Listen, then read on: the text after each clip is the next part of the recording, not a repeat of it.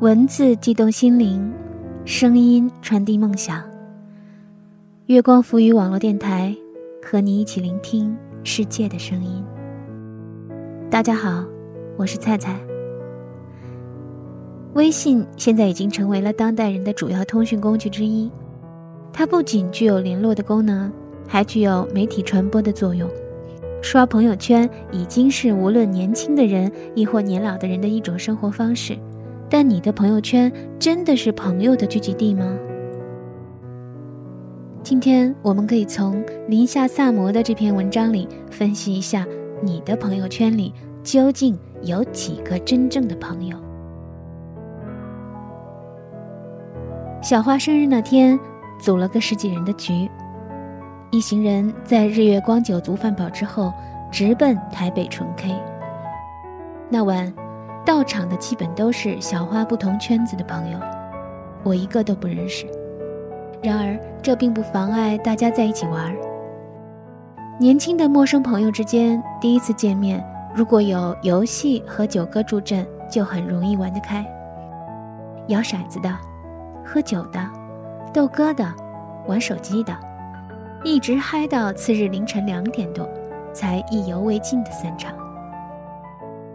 晚风轻拂，酒后微醺，几分飘摇的小花和我在路边等出租车。他突然冒出来一句：“Summer，你今晚有点高冷啊。”高冷？我既没有穿高跟鞋，又没有站在冰箱上，哪里高冷了？我这么活泼可爱、接地气，你够啦！我认真问你。你是不是不喜欢我这帮朋友啊？哼，没有啊，为什么这样问啊？晚上在 KTV，开始呢，大家都比较拘谨，只跟邻近的人交流。几轮游戏过后，玩得开了，都拿出手机互相加了微信，留了联系方式，说以后可以一起出来玩。可我注意到一个细节。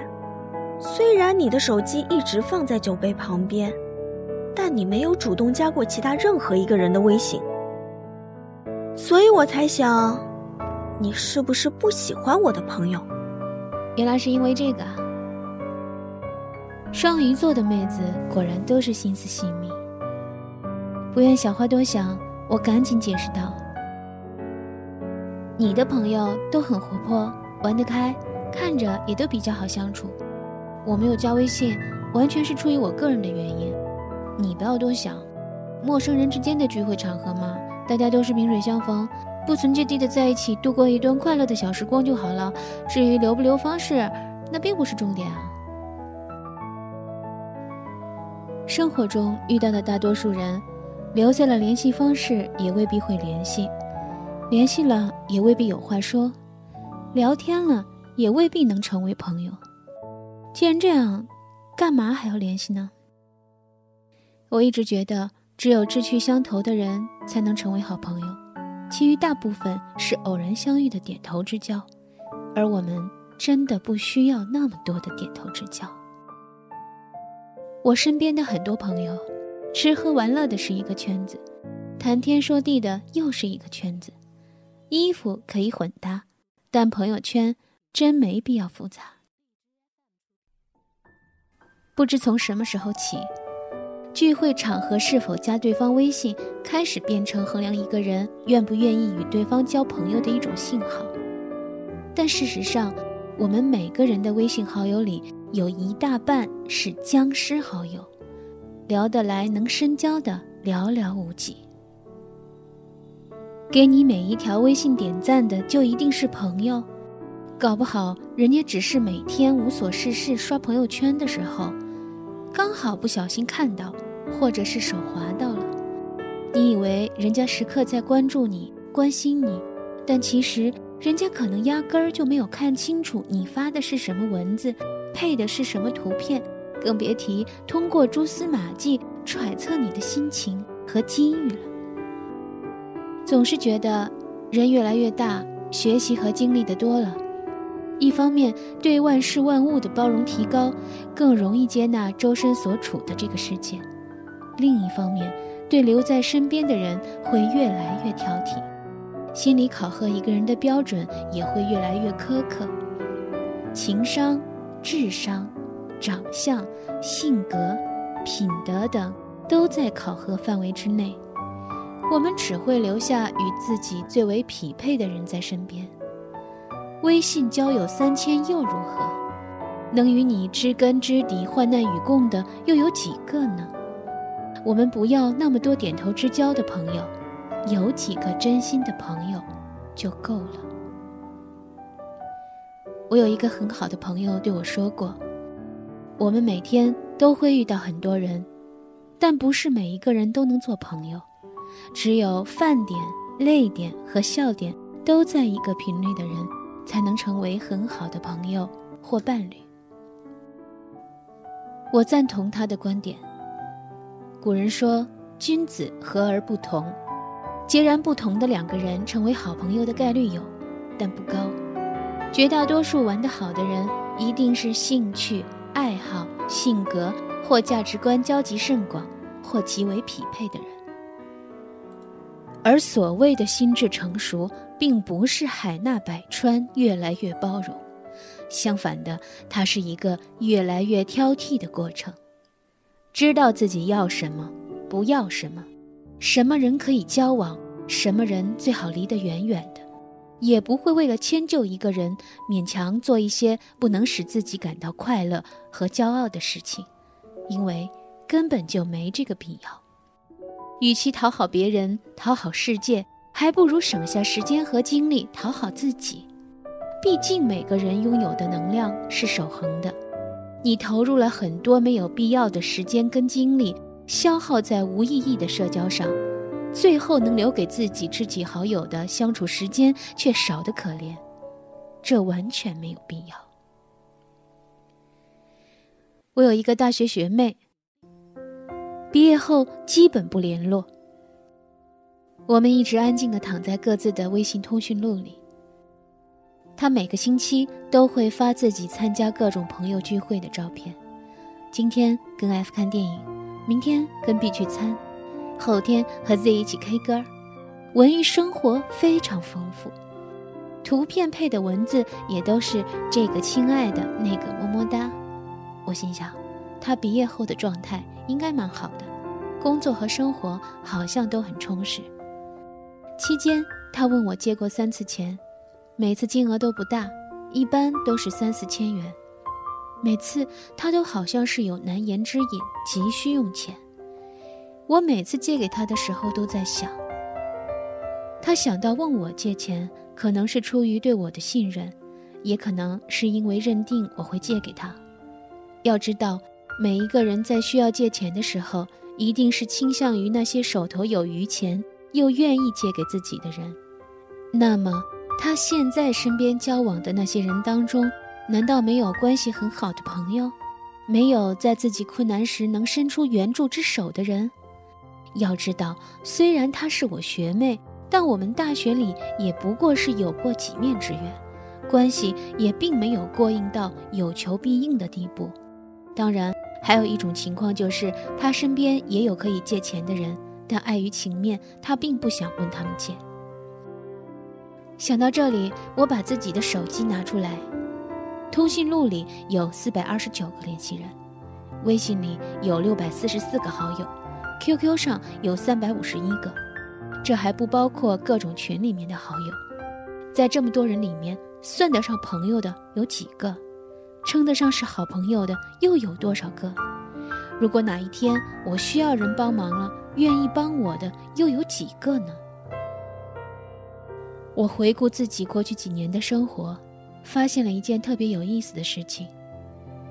不论我在哪座城市生活，不论我又认识了多少人，结交了多少新朋友，会在我困难的时候第一时间挺身而出的，永远都是那么一小波人。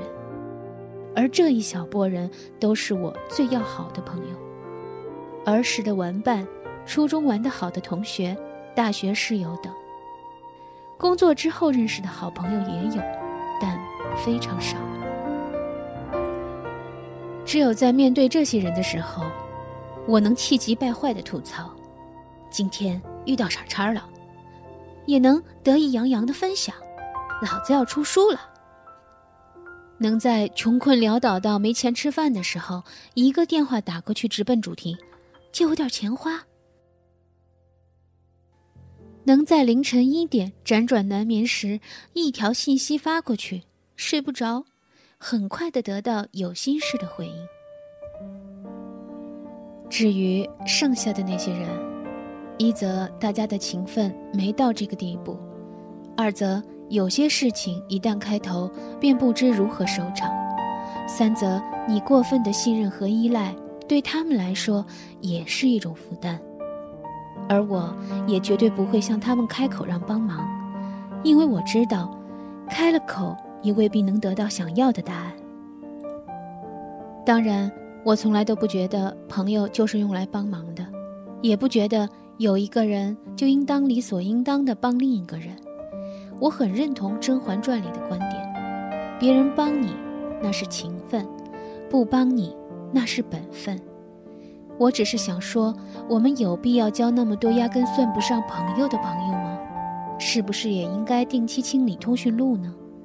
不联络的人就没有必要留联系方式，手机和社交账号里的僵尸好友定期删掉，搞不好清理以后还能提高手机运行速度呢。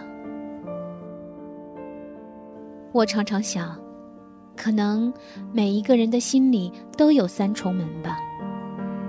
第一重门，打开后，空间辽阔，看不到边际，那里行走着不计其数的点头之交，彼此间交集不多，并不了解，更谈不上有交情，只是在偶然间的场合恰巧相遇罢了。第二重门里。空间依然开阔，隐约可见远方的围墙。这里活跃着许多旅途朋友，这些人可能是同学，可能是同事，也可能是别的场合偶然相遇的人。由于一些特殊的原因，在某些特殊的时间段里，你们相遇了，成了朋友，陪伴着彼此度过了人生中的一段旅途，而后。再次分别，散落天涯。第三重门，可能小的只有一座城堡，那里住着你生命里最重要的那部分人，你的家人，你的爱人，你最好的朋友。不管你们是否在一起生活，他们总是出现在离你心房最近的位置。第一重门里的人向你寻求帮助，你可能多半是看心情；第二重门里的人向你寻求帮助，你可能多半看关系深浅或利害关系。一旦遇到第三重门里的人，你根本就不会去考虑，不会去权衡利弊，只会做出最本能的反应，一定会帮他们。帮得上的立刻帮，帮不上的创造条件也要帮。人类终归是情感动物，在他们的心里，每一个人都是分等级的，道理就是这么简单。我们要那么多的点头之交，不如用心结交几个知己好友。他们才是可以和我们一起跳出时间和空间的制约，始终能把酒言欢的人。最后，让我们重读一遍小学课本上的一个寓言故事：小山羊找朋友。小山羊和小鸡做朋友。小鸡请小山羊吃小虫，小山羊说：“谢谢你。”我不吃小虫。小山羊和小猫做朋友，小猫请小山羊吃鱼，小山羊说：“谢谢你，我不吃鱼。”小山羊和小狗做朋友，小狗请小山羊吃骨头。小山羊说：“谢谢你，我不吃骨头。”小山羊和小牛做朋友，小牛请小山羊吃青草。小山羊说：“谢谢你。”小山羊和小牛一同吃青草。小山羊找朋友的过程告诉我们：如果你真心想对一个人好，要选择对方习惯和接受的方式。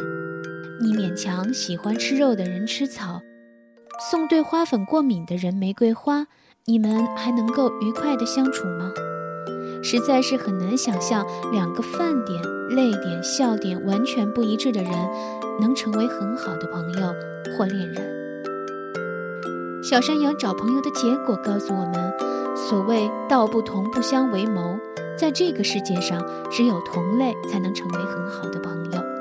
志趣、爱好、性格和价值观截然不同的人，只适合一起度过一段开心的猎奇时光，很难走进彼此的内心深处。我清楚你的口味，你也知道我的喜好，我懂得你的张狂。你亦明白我的悲伤。只有同样的人才能实现这样的默契，就好像同样的生物，经历过宇宙洪荒以后，一定保存在同一个地质层。朋友圈改变世界，也改变了我们的生活。菜菜在这里想说的是，在你用朋友圈去晒生活的时候。可能很多人正在用心经营着他的友情、爱情和亲情。当然了，月光浮语网络电台会是你永远的朋友，我们会一直在这里守候着你的到来。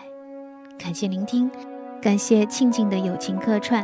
耳朵们可以关注我们的微信公众平台“城里月光”，也可以新浪搜索“月光浮语网络电台”找到我们。也欢迎耳朵们给菜菜留言。